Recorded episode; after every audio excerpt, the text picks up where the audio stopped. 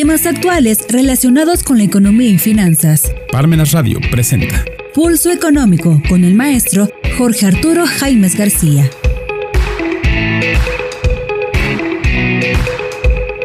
¿Qué tal amigos? Este es el programa Pulso Económico. En este martes 14 de junio de este año 2022, ya a mitad de año, en esta ocasión vamos a comentar las prevenciones que está haciendo el Banco Mundial, la alerta que está dando sobre el riesgo de una estanflación por la guerra de Ucrania. Este organismo, el Banco Mundial, advirtió que la desaceleración de la economía global se podría convertir en un periodo prolongado de escaso crecimiento y elevada inflación. Este es el, pues así eh, traducido, el término de esta inflación, escaso crecimiento y elevada inflación, solamente eh, comparable al que se vivió por última vez en la década de 1970. El organismo recorta el crecimiento global en 1.2 puntos porcentuales a 2.9 para 2022, este año. El Banco Mundial ha recortado en estos días su pronóstico de crecimiento global en 1.2 puntos porcentuales a 2.9 para 2022, haciendo la advertencia de que la invasión rusa a Ucrania ha agravado el daño de la pandemia de COVID-19 con muchos países que probablemente enfrentarán una recesión. La invasión de Ucrania ha magnificado la desaceleración de la economía global, que ahora entra en lo que podría convertirse en un periodo prolongado de escaso crecimiento y elevada inflación. Esto lo dijo el Banco Mundial en su informe Perspectivas Económicas Mundiales por conducto de su presidente del Banco Mundial, David Malpass, quien señaló que el crecimiento global estaba siendo golpeado por la guerra, los confinamientos por el COVID-19 en China, así como las interrupciones de la cadena de suministros y el riesgo de estanflación en un periodo de, expansión magra y precios elevados solamente vistos en la, por última vez en la década de 1970. Malpass dice que el peligro de estanflación es considerable hoy. Por lo tanto, es probable que el crecimiento modesto persista a lo largo de la década debido a la débil inversión en la mayor parte del mundo. Con la inflación ahora alcanzando máximos de varias décadas en muchos países, y se espera que la oferta crezca lentamente, se dan las condiciones para que el riesgo de la inflación se mantenga alta por más tiempo, señaló.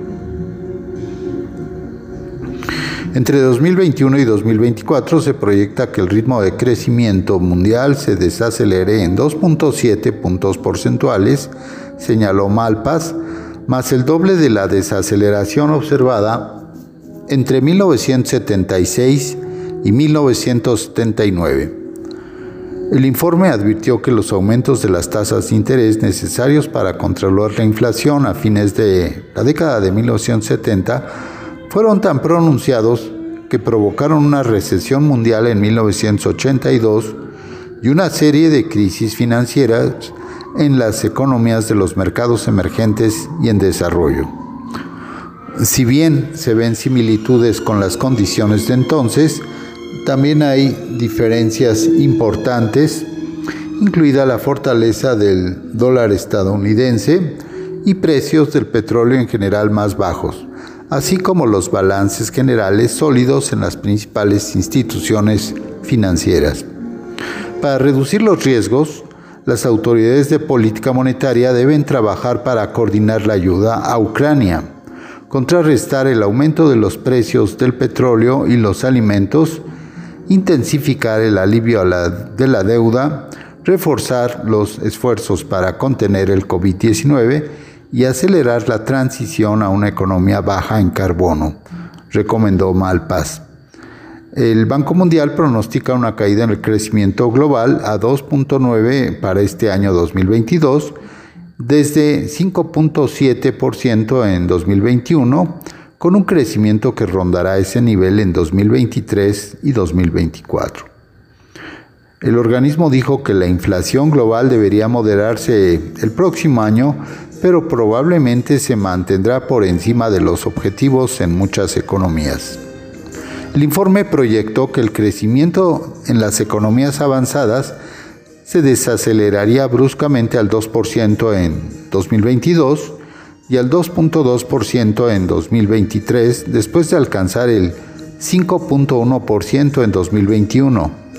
En tanto, el reporte calculó que las economías de mercados emergentes y en desarrollo lograrán un crecimiento de solo 3.4% en 2022, por debajo del 6.6% en 2021 y muy por debajo del promedio anual de 4.8% observado en 2011 a 2019.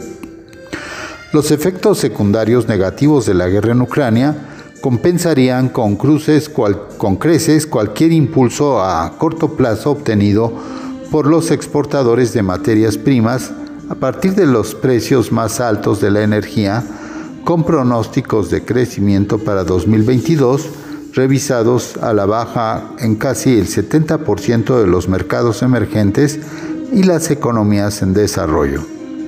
El Banco Mundial espera que la economía regional de Europa y Asia que no incluye Europa Occidental se contraigan un 2.9%, después de un crecimiento del 6.5% en 2021, repuntando levemente hasta un crecimiento del 1.5% en 2023. Se espera que la economía de Ucrania se contraiga un 45.1% y la de Rusia en un 8.9%. Además, el organismo prevé que el crecimiento se desacelera, bruscamente en América Latina y el Caribe, llegando a, un, a solo un 2.5% en este 2022 y con una nueva ralentización hacia un, 1.9 en 2023, 1.9% en 2023. Y así las cosas en, en este escenario que eh, pues plantea el Banco Mundial, se reduce otra vez la estimación del PIB para México de, del 2.1% que lo habían previsto al 1.7%. En menos de dos meses el Banco Mundial volvió a reducir las perspectivas de crecimiento para la economía mexicana al pasarlas de 2.1 a 1.7% para 2022 como resultado del ritmo de inflación y su efecto en la política monetaria. La economía de México se expandirá 1.7% en 2022 y 1.9% en 2023 a medida que las políticas monetarias más restrictivas, la alta inflación, la incertidumbre política y la, desaceleración del crecimiento en Estados Unidos tienen repercusiones en la economía mexicana, estimó el organismo. Agregó que la inflación superior al objetivo 3% con un rango de eh, más menos 1%, se espera que el Banco Central continúe aumentando las tasas de interés a lo largo de 2022 lo que claramente afectará la inversión. Hay que decir que en este momento Banjico en su última reunión la aumentó de 6.5 a 7% y se habló de poderla aumentar hasta un 10%. Y así las cosas, el crecimiento más débil de la producción también es una consecuencia de los cuellos de botella en la oferta que han perturbado el sector manufacturero globalmente integrado de México y se espera que disminuyan solo gradualmente. Además que la incertidumbre regulatoria en los sectores como la energía y las industrias extractivas pueden frenar la inversión a pesar de los precios de apoyo, detalló el organismo. Reconoció que las renuncias al impuesto especial de producción y servicio, el IEPS, en la importación de combustible, brindarán cierto alivio a los hogares al paliar los choques inflacionarios, pero esas medidas no están dirigidas a los más necesitados. El organismo enfatizó que un deterioro generalizado en las perspectivas de crecimiento globales, concretamente en América Latina y el Caribe, así como la guerra en Ucrania, está teniendo efectos considerables en la región a través del alza de precios de los productos básicos y el debilitamiento del crecimiento mundial. El Banco Mundial prevé que el crecimiento regional se desacelerará hasta llegar a 2.5% en 2022 y aún más el próximo año, 2023, a 1.9% antes de repuntar ligeramente a 2.4% para el año 2024. Se explicó que los ingresos de exportación y la situación fiscal de algunos países exportadores de productos básicos regionales se están beneficiando, pero los efectos económicos positivos se ven contrarrestados por una inflación arriba de los objetivos de los bancos centrales latinoamericanos. Agregó también que también la desaceleración regional refleja el endurecimiento de la situación financiera, el debilitamiento del crecimiento de la demanda externa, la rápida inflación y la gran incertidumbre en materia de políticas en algunos países. Como resultado general, se espera que el Producto Interno Bruto per cápita de toda la región aumente solo 0.6% entre 5 años, esto es de 2019 a 2023. Amigos, hacemos una pequeña pausa, en pulso económico, los invitamos a continuar en Parmenas Radio después de este mensaje. Si te interesa algún tema en particular, te invitamos a solicitarlo a nuestros teléfonos de contacto o en nuestras redes sociales. Regresamos. Notas fiscales urgentes que todo empresario debe conocer, que imparte el doctor Silvino Vergara Nava. Parmenas Centro de Estudios te invita al seminario en línea donde abordaremos temas como ¿qué busca la inversión privada de las naciones para invertir? ¿Qué obligaciones fiscales no se debe de preocupar el empresario de a pie? ¿Por qué se invierte en los paraísos fiscales de los que no se conoce ni su ubicación geográfica? De esto y más hablaremos el día jueves 21 de julio a las 5 de la tarde. Incluye material de apoyo, constancia de participación y un ejemplar de libro para conocer la ley federal para la prevención e identificación de operaciones con recursos de procedencia ilícita segunda edición. Cupo limitado. Económico. Continuamos. Presidente del Grupo del Banco Mundial, David Malpass, en este informe ejecutivo que presentó hace unos días, David Malpass dijo que la guerra en Ucrania, los confinamientos en China, los transportes, los trastornos de la cadena de suministro, así como el riesgo de esta inflación afectan el crecimiento para, y que para muchos países será difícil evitar una recesión. Como resultado, los daños derivados de la pandemia y la guerra este año, el nivel de ingreso per cápita de las economías en desarrollo se ubicará casi 5% por debajo de su tendencia previa a la pandemia, advirtió este organismo. Y así las cosas, el peligro de esta inflación es considerable hoy día, ya que entre 2021 y 2024 el crecimiento global se proyecta que se haya desacelerado un 2.7%, más del doble de la desaceleración que se observó entre 1976 y 1979. El crecimiento moderado probablemente persistirá a lo largo de la década debido a la débil inversión en la mayor parte del mundo. Con la inflación ahora en los máximos en varias décadas en muchos países, se espera que la oferta crezca lentamente, existiendo el riesgo de que la inflación se, estacione, se mantenga. Eh, y aún, más crezca durante más tiempo de lo previsto. Actualmente la deuda pública externa en las economías de desarrollo es en niveles récords. La mayor parte se debe a acreedores privados y gran parte de esto involucra variables tasas de interés que podrían dispararse repentinamente, como eh, la situación mundial, las condiciones de financiación se endurecen y las monedas depreciadas sobre un gran nivel de endeudamiento anteriormente limitado a economías de bajos ingresos, se está extendiendo a los países de medianos ingresos. La eliminación de la acomodación monetaria en los Estados Unidos y otras economías avanzadas, junto con el, con el consiguiente aumento de los costos de endeudamiento, representa otro importante viento en contra para el mundo en desarrollo.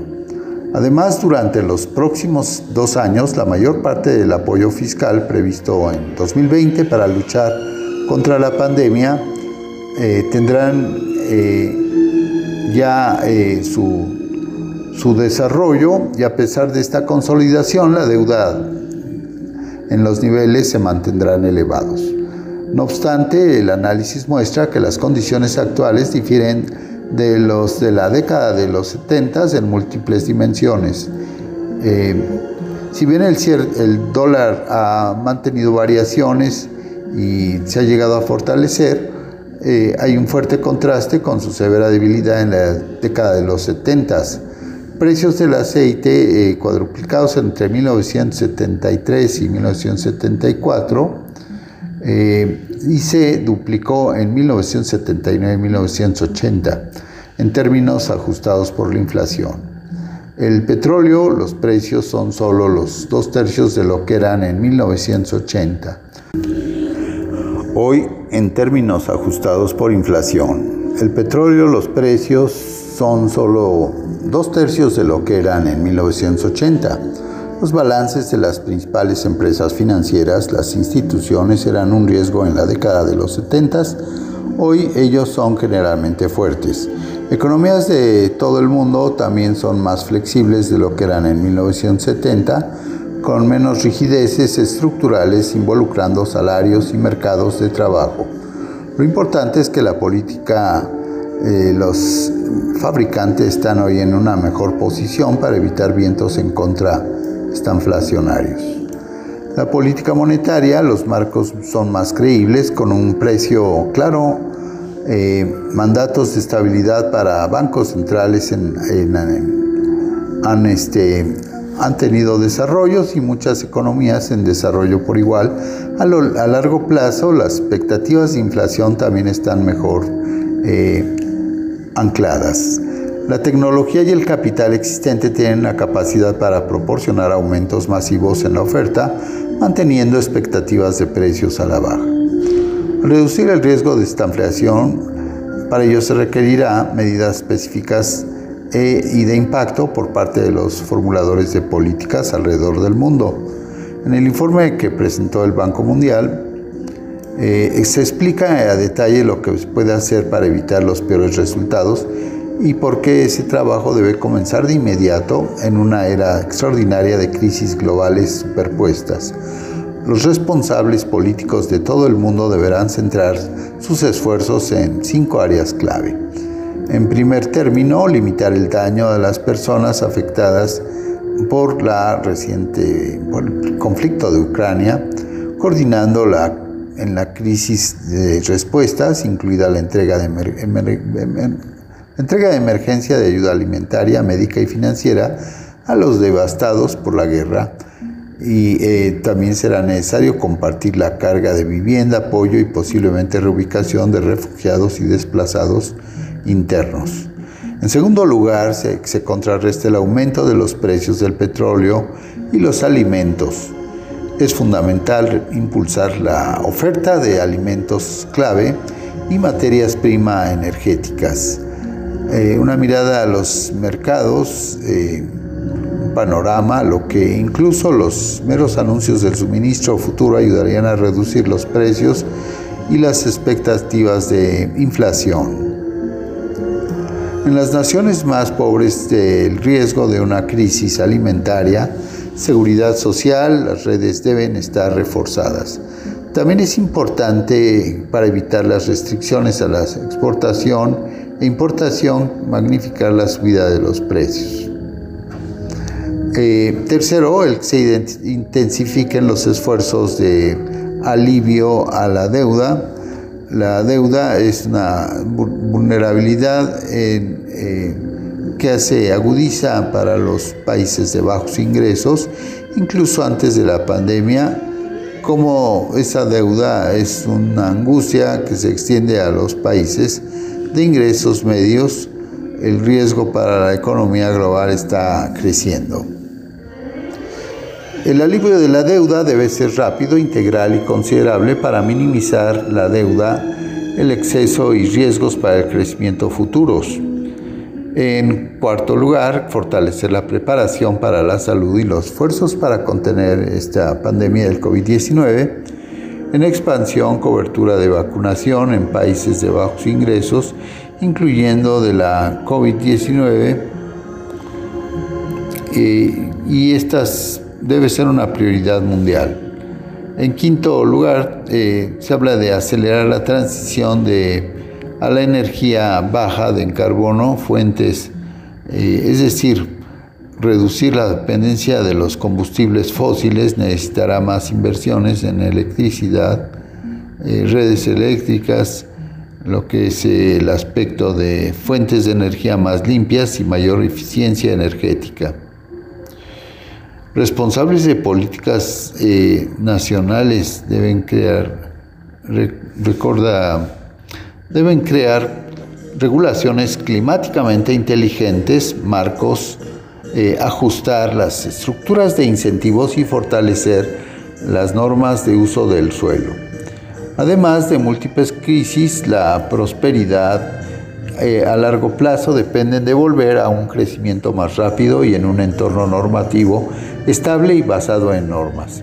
Hay buenas razones, se señala para esperar que una vez terminada la guerra de Ucrania, eh, los esfuerzos se van a redoblar, incluso por el grupo del Banco Mundial, para reconstruir la economía de ese país y reactivar el crecimiento mundial. Mientras tanto, los responsables políticos de todo el mundo deben luchar contra las otras crisis del desarrollo del mundo, la catástrofe de los procesos de alimentos y la energía y eh, la amenaza de la estanflación, el aumento de la desigualdad y la, inestabilidad, así como el cambio climático y el creciente sobreendeudamiento. Esto lo dijo el presidente, presidente del Banco Mundial, que es eh, David Malpass. Y pues así las cosas, también por otro lado se habría pronunciado la eh, secretaria del Tesoro, Janet Yellen, que Estados Unidos está viviendo niveles inaceptables de inflación. Y esto lo dice porque eh, se necesita una postura presupuestaria adecuada a lo que es eh, la situación que se tiene que corregir en Estados Unidos y esos comentarios de la Comisión de Finanzas del Senado de que los elementos de la legislación de gastos propuesta por el presidente Joe Biden podrían ayudar, ayudar a reducir los costos para los estadounidenses, incluyendo eh, el aspecto de asistencias médicas y eh, las iniciativas de energía limpia.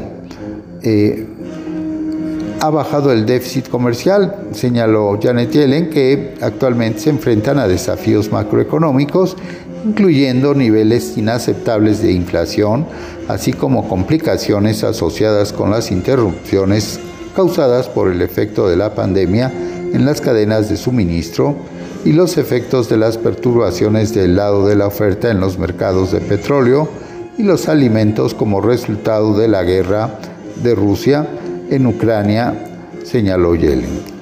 Esta funcionaria ha sido criticada por los republicanos tras admitir que se equivocó el año pasado sobre la trayectoria de la inflación y ha dicho que la Reserva Federal es la principal responsable de reducir la inflación y que respeta la independencia del Banco Central para fijar la política monetaria.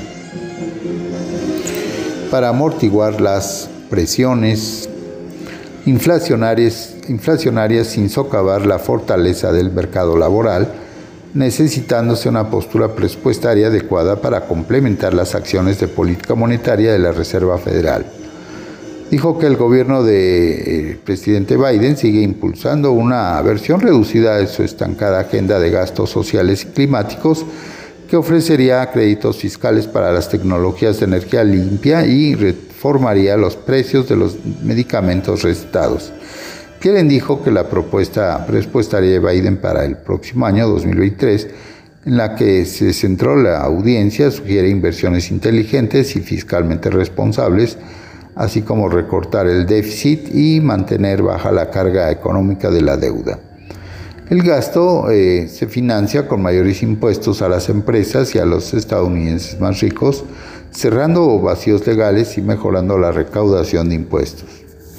Yellen también dijo que está muy centrada en que se siga adelante con un acuerdo de reforma fiscal global entre 137 país, países que incluya un impuesto mínimo global del 15%.